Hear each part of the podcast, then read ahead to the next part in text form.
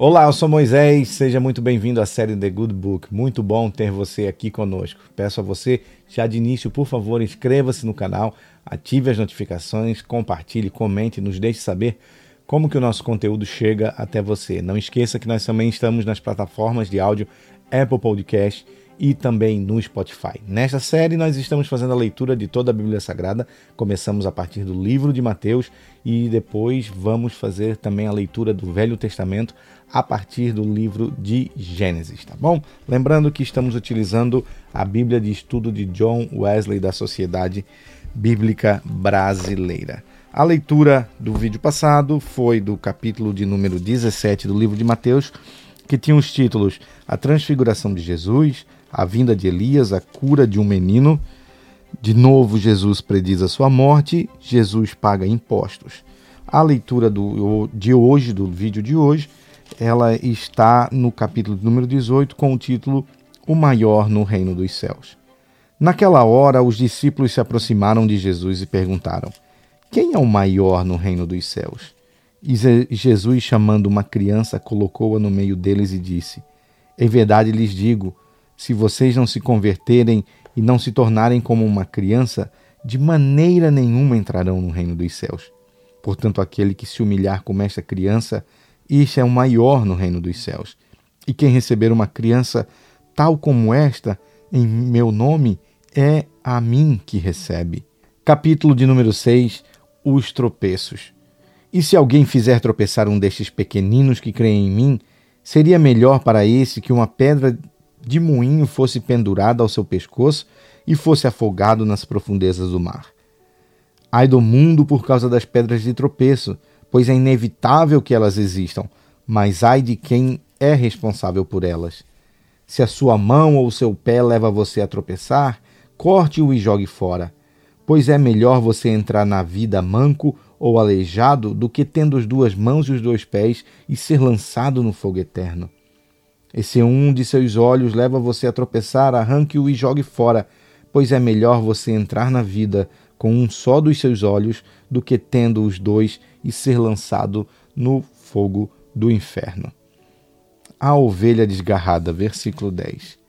Fiquem atentos para não desprezarem nenhum destes pequeninos, porque eu afirmo a vocês que os anjos deles lá nos céus veem incessantemente a face de meu Pai celeste, porque o Filho do Homem veio para salvar o que se estava perdido. O que vocês acham? Se um homem tiver cem ovelhas e uma delas se desgarrar, não deixará ele nos montes as noventa e nove, indo procurar a que se desgarrou? E se consegue, e se consegue encontrá-la, em verdade lhes digo que ficará mais alegre por causa desta do que pelas noventa e nove que não se desgarraram. Assim, não é da vontade do Pai de vocês, que está nos céus, que se perca um só desses pequeninos. Versículo 15: Como tratar um irmão que peca? Se o seu irmão pecar contra você, vá e repreenda-o em particular. Se ele ouvir, você ganhou o seu irmão. Mas se não ouvir, leve ainda com você uma ou duas testemunhas, para que, pelo depoimento dessas duas ou três testemunhas, toda a questão seja decidida. E se ele se recusar a ouvir essas pessoas, exponha o assunto à igreja. E se ele se recusar a ouvir também a igreja, considere-o como gentil e publicano. Em verdade lhes digo que tudo o que ligarem na terra será ligado nos céus, e tudo o que desligarem na terra será desligado nos céus. Em verdade também lhes digo que se dois de vocês sobre a terra concordarem a respeito de qualquer coisa que vierem a pedir, isso lhes será concedido por meu Pai que está nos céus.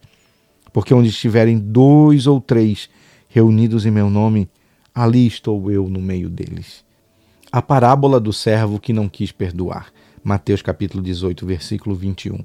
Então Pedro, aproximando-se, perguntou a Jesus: Senhor, até quantas vezes meu irmão pecará contra mim que eu lhe perdoe? até sete vezes?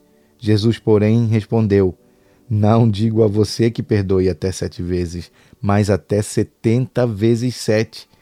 Por isso o reino dos céus é semelhante a um rei que resolveu ajustar contas com os seus servos.